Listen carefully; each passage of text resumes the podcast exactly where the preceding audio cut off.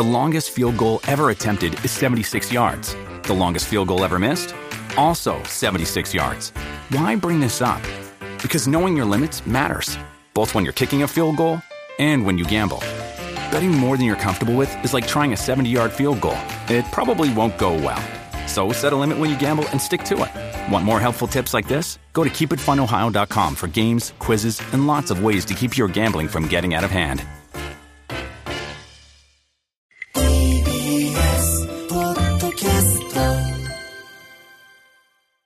週刊文春などの連載でおなじみ、アメリカ在住の映画評論家町山智博さんが、海外の最新映画やカルチャーを語ってくれるアメリカ流れ物のコーナーです。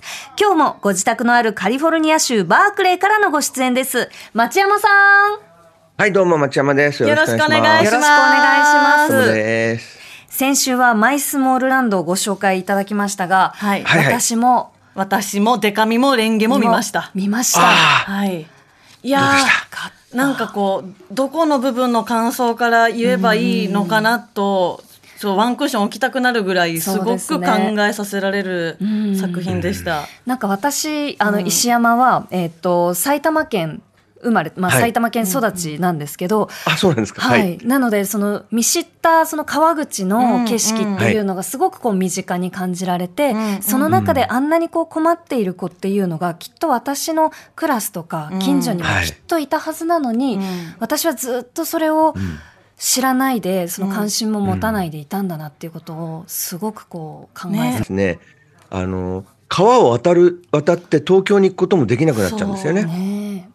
ねうん。なんかねね。あの県境というか県境、都とはい。埼玉県の境でこう看板にこうね、うん。もう名シーンじゃないですかあの赤い手形を押すというか、めちゃめちゃ切なくて、でも考えさせられる作品でももちろんあったんですけど、はい。なんだろうそのさっちゃん主人公の女子高生のこう取り巻くその青春、はい。映画としてもすごいこう描写が良くて、あのねコンビニのバイト先の男の子とのやり取りとかも、もう胸がキュッとなるようなシーンがたくさんあったんで、ね。うんこの還暦の親父でも胸キュンになりましたよ。世代関係ないあれは。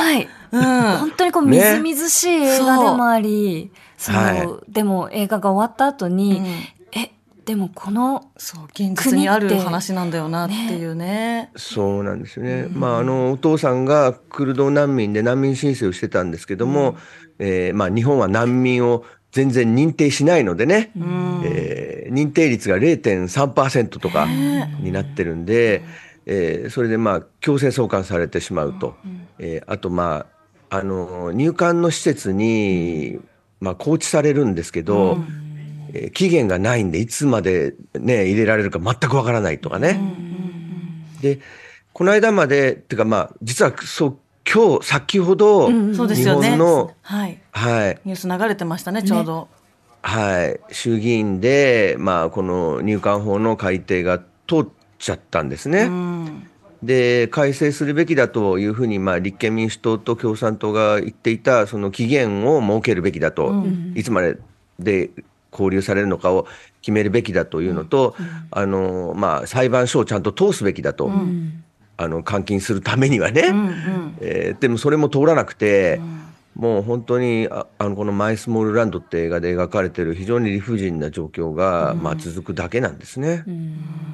はい。いやでも本当になんかいろんな人にまず見てほしい「マイスモールランド」ね。いい作品だなと思いました。うんうんはい。いい作品ですしやっぱこうねその今回改定がされちゃいましたけど、はい。はい。なんかこうもっと声をはい上げておけばよかったってすごく自分で後悔しました、はい。うん、自分の発信力をやっぱりこう低く見積もってるんで基本的に、うん。一人一人の声でも そのそう一人一人言っていかなきゃダメだっていう、うんそのね私がこういう仕事してるからじゃなく、うん普通に暮らす一人の人間としても、ちゃんともうちょっとちゃんと勉強して早く早く発信しておけばよかった。すごく思いましたね。これでもねねまだそのもうまあ通ったことはあるけれど、はい。まあまだはい意見はねそう意見はねそうことはまだまだはい。はい続まだ参議院もありますしね、うんうんうん。だやっぱりねこのネットを見てたらやっぱり入管法が通ったっていう時に、やったーとか喜んでて、そこに、そのやっぱり外国人はみんな犯罪者なんだから追い出せばいいんだとか言ってる人たちがいて、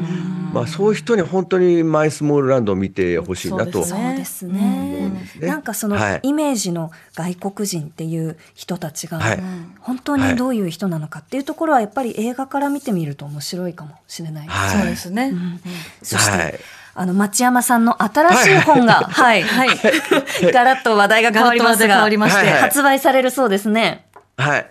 えー、町山智博のアメリカスーパーヒーロー映画徹底解剖っていうもう何のあの、はい。もうストレートなタイトルなんですが、はい、えーイーストプレスから、えー、1760円であさって5月11日、えー木曜日に発売されます。はい。はい。えーまあこれはまあいわゆるマーベルコミックスとか DC コミックスの、まあアメコミの映画化のですねスーパーヒーロー映画についての本なんですけども、はい、えーこれをですね、えーリスナーの方5名にプレゼントさせていただきます。やったー太っ腹、そして私たちもいただきまして、ありがとうございます。ありがとうございます。はいはいはい。ジェームズ・ガンの、えー監督のジェームズ・ガン監督の話とか、キャプテン・マーベルとかこういろいろなね最近のね、あのそう最近のだけです。はい。はい、ヒーロー映画の、はいえーいろんなこの批評が書いてありますね。ますね。で帯文もね、気になるんですよ。現代における正義や悪の価値観とは、とかね、こうヒーローからはい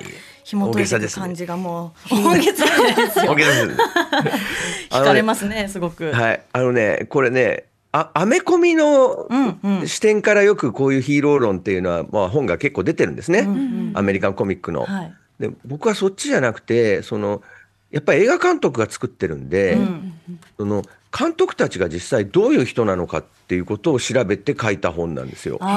作品からというよりはその作品を作った方からそうです。という。なるほど、はい。わあ面白そう、はい。面白い。で読みます。結構ねそれぞれの監督の子供の頃の体験とかが映画に反映されてるんで、そういったことをちょっと論じた本なんですけども。私あのちょっと早めにあの昨日いただいたんで、はいはい。パラパラっと読んでみたんですけど、そのはい。94ページのね、あの家父長制というスーパーヴィランシャンチー・テンリングスの伝説にまつわるこの章がすごいこうやっぱ家父長制うんうんと思ってこう読んだんですけど、はい。その私たちが見て知ってる映画ってやっぱりその作品だけで終わっちゃうんだけど、そのはい。映画が作られるまでに、うん。こうこはい。ういう社会背景があるから今この映画なんだっていうことあがーすごくこう読んでるとふんふんふんふんって、なんだろうパラッとこうあの読めるのにちょっとやっぱ映画の見方も道の歩き方も変わってくるような感じで、うんうんうん。これこれから、はい、一冊読むの楽しみだなと思ってます。これね、シャンチーの監督って日系人の人なんですよ。はい、えーデスティン・ダニエル・クレットンっていう人で、えーこの人ですね、シャンチーっていうのはまあすごく悪い父親がいて、ち世界を征服しようとしている中国のなんていうか悪のボスなんですけど、はいそれとその息子が戦う話なんですけど、この人実はこのシャンチーを作る前から父親と戦う話ばっかり作ってる人なんですよ。わあそれやっぱなんかあるのかなって気になっちゃいますよね。あるんですよ。わあ、そういうこことのだ人自身が非常に特殊な育ちをしてる人なんですよ。あの、まあ、父親と母親が宗教的にちょっと非常に偏った人で、ハワイの山奥で学校にも行かずにテレビも見ずに育てられた人なんですよ。はあ。ちょっと閉ざされた場所でそう、閉ざされた場所でね。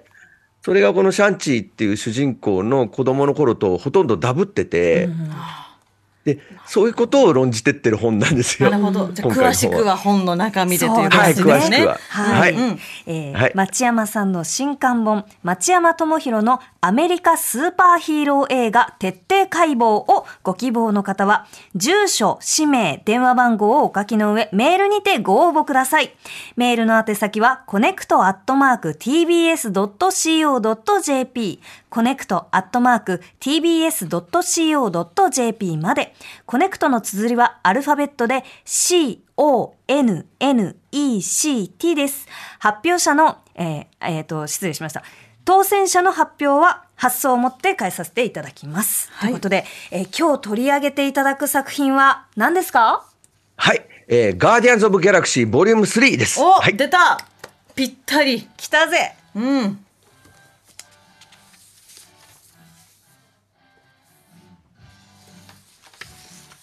はい。これはガーディアンズ・オブ・ギャラクシーというマーベルコミックスの、まあ、映画化のシリーズの3作目で完結編ですね。うんうんはいはい。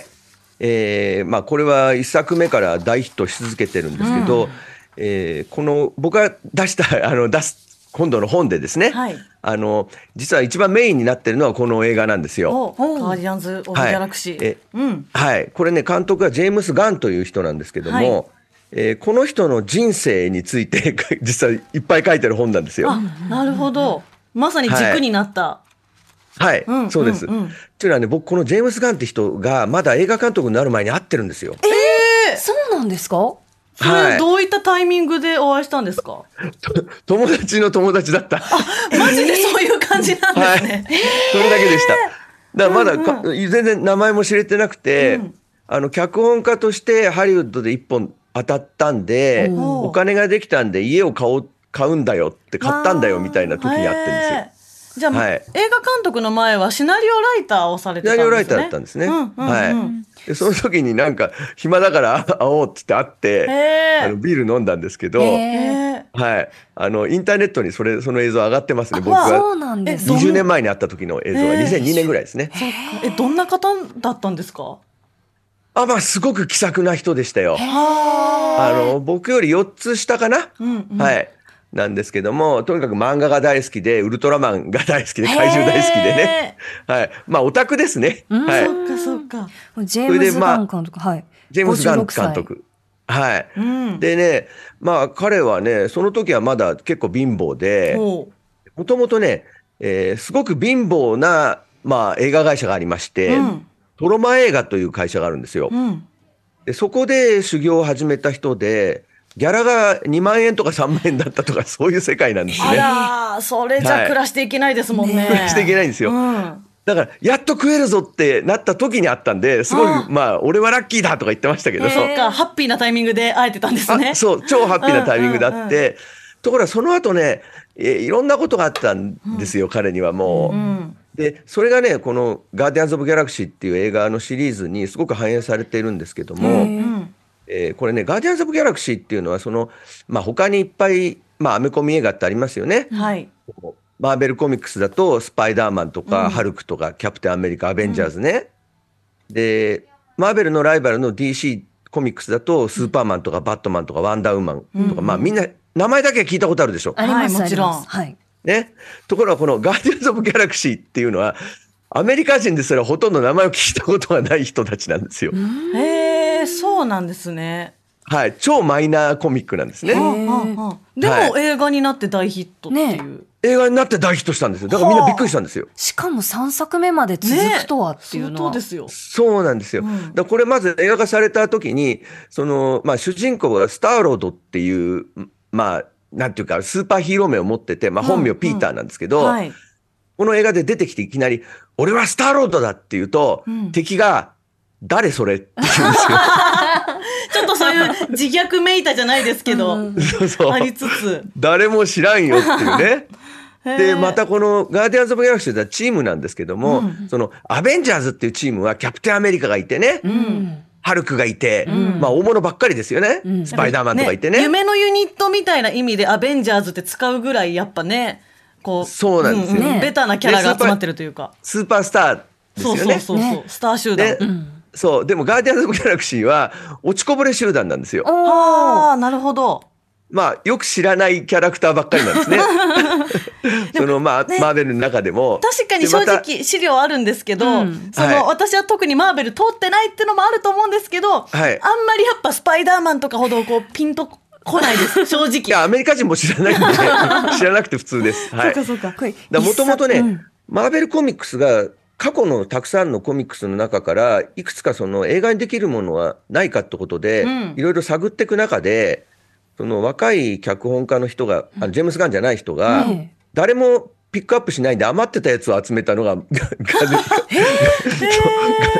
そう、えーだからガーディアンズ・オブ・ギャラクシーなんで、まあ名前はね銀河の守護者っていうすごい大げさな名前なんですけど、実はその他大勢の人たちなんですよ。うんああの雑魚キャラなんですよ。はメンバーにキもいますよね。ね、やっぱ木木ですよ、一人。ね木グルートって木ね木ですからね。木のキャラクターいますから。あと、木ですからね。口の悪いアライグマもいますよね。そうそう。もう、これね、アライグマ可愛いんですけど、まあ非常にもういつも怒っててね、口が悪くてね。で、あとね、まあ、ドラッグスっていうこの、まあ、あの、坊主頭のね、はいはい巨人みたいのがいるんですけど、うんはい彼は確かに怪力なんですけども、こう、なんというか、えーまあ、真面目な人というかね、おえ意外な。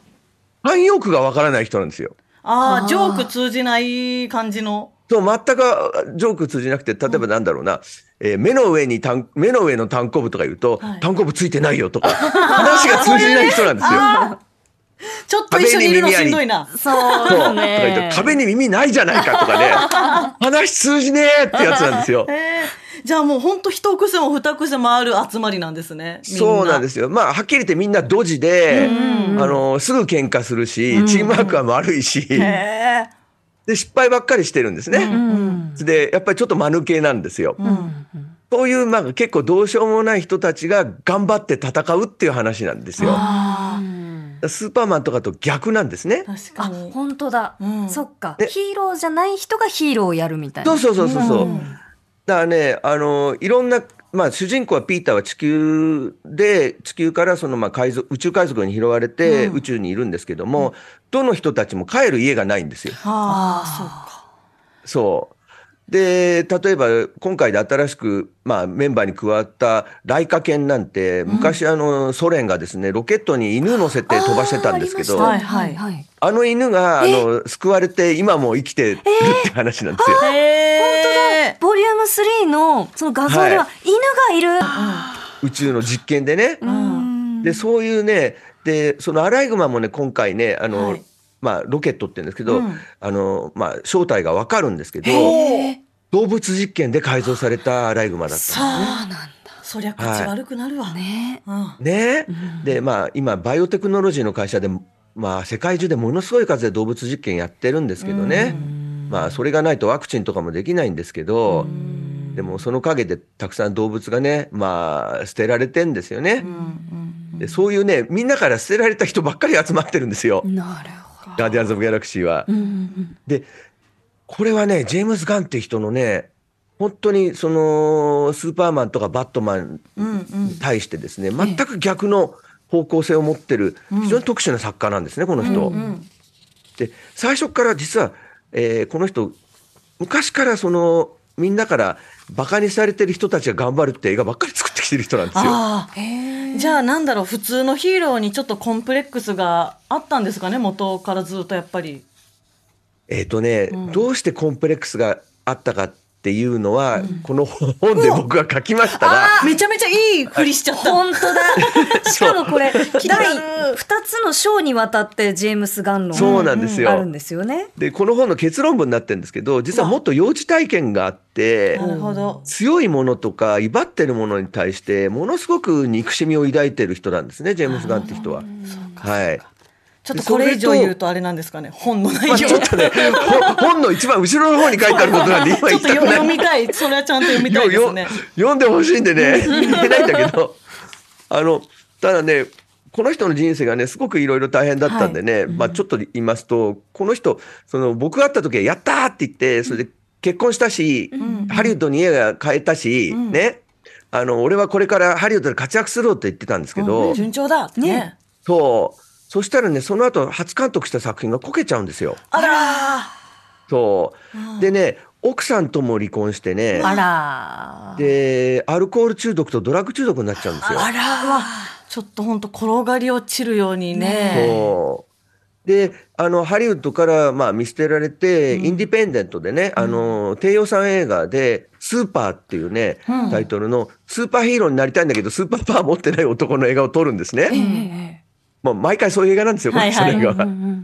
で、それをね、まあ、非常に低予算の2億5千万ぐらいの制作費で撮るんですね。これ、日本映画とかあんまり変わんないですよ。うんうん。2億5千万の制作費で興行収入がいくらだったと思いますこの映画、スーパー。えでもこれでこけてるわけですから。ねえそいい1億円ぐとかねらいかう。な、5000万円しか儲かんなかった。あらーうわ、2億マイナス2億そう。でもうどん底状態になるんですよ。もう仕事も全部ダメ、金もない、奥さんにも逃げられあたー、でドラッグ中毒。うわ、アルコール中毒もお金もで。その時にガーディアンズ・オブ・ギャラクシーが舞い舞い込むんですよ、話が。なんか人生ってすごいっすね。すね。そうなんですよ。で、ガーディアンズ・オブ・ギャラクシーで、えーまあ、ディズニーが彼に100億円以上の制作費をポンと渡してやらせたんですね、ギャンブルを。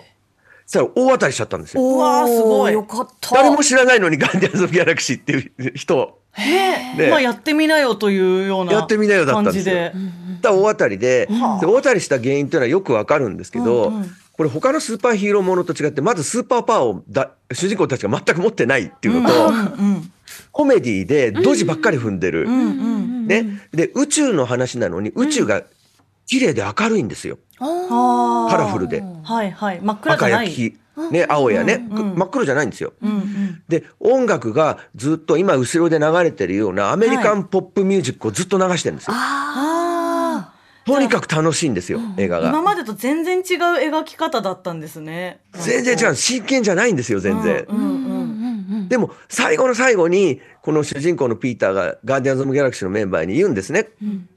俺たちずっと負け犬じゃねえかよ、と。おー入るとこもねえし、みんなに馬鹿にされて。うんでもここで弱い人たちを助けるんだよ。そしたらヒーローになれるぞって言って頑張るんですよ。うわあうわえそれまさにねジェームズ・ガンの人生というか。本人なんですよ。ねそうか。うわ自分の思ったことを言っちゃってんですね。じゃあヒーロー映画サイズで超個人的な話をしてるんですね。そう。そうなんですよ。これ聞いた上で見るの楽しいぞこれ。熱いですよこれ。でね、で、当たるでしょ？ガーディアンズ・オブ・ギャラクシーがもう、はいもう、もう本当にもうすごい記録的なヒットして、それ2作目も当たるんですけど、えー、3作目を作るときに彼ね、ネットでやらかしちゃうんですよ。あらえ？ネットでね、こう、まあ、彼はずっとトランプ大統領とかを叩いてたんですけれども、うんうん差別が大嫌いだからね。で、そしたらトランプ支持者の、まあ、いわゆるネトウヨの人がですねジェームス・ガンが昔、その、まあ、ドラッグで荒れてた頃のツイートを掘り起こしてきて、ああ過去の発言。過去の発言が、それがまたね、ジャニーズ事務所的な問題を茶化してるんですよ。はあなるほど。これはまずいってことで、ディズニーにクビにされちゃうんですよ、彼。ああ。まあね過去の発言とはいえという部分はありますね。ね、ツイッターには残ってんで恐ろしいですよ、本当。うん。ね。それで、彼はそしたらライバルの DC コミックスの方から仕事をもらって。で、そっちの方で犯罪者、もう犯罪してもうどうしようもなくて刑務所に入った極悪人たちがいいことをしてですね、えーヒーローになるっていう映画、ザ・スーサイド・スクワッドを作って、再起するんですよ。は自分の話ですよ。あ。ですよね。これもやっぱ自分を投影してる感じですよね。完全に自分の話なんですよ。で、もうみんなからクズだ、カスだって言われて、悪人だって言われて、まあひどい、ね、ネットでひどいこと書いたって、あいつは差別主義者だって言われた、ジェームス・ガンが、それでもいいことをして、ね、えー再起するって映画で、また大ヒットするんですよ。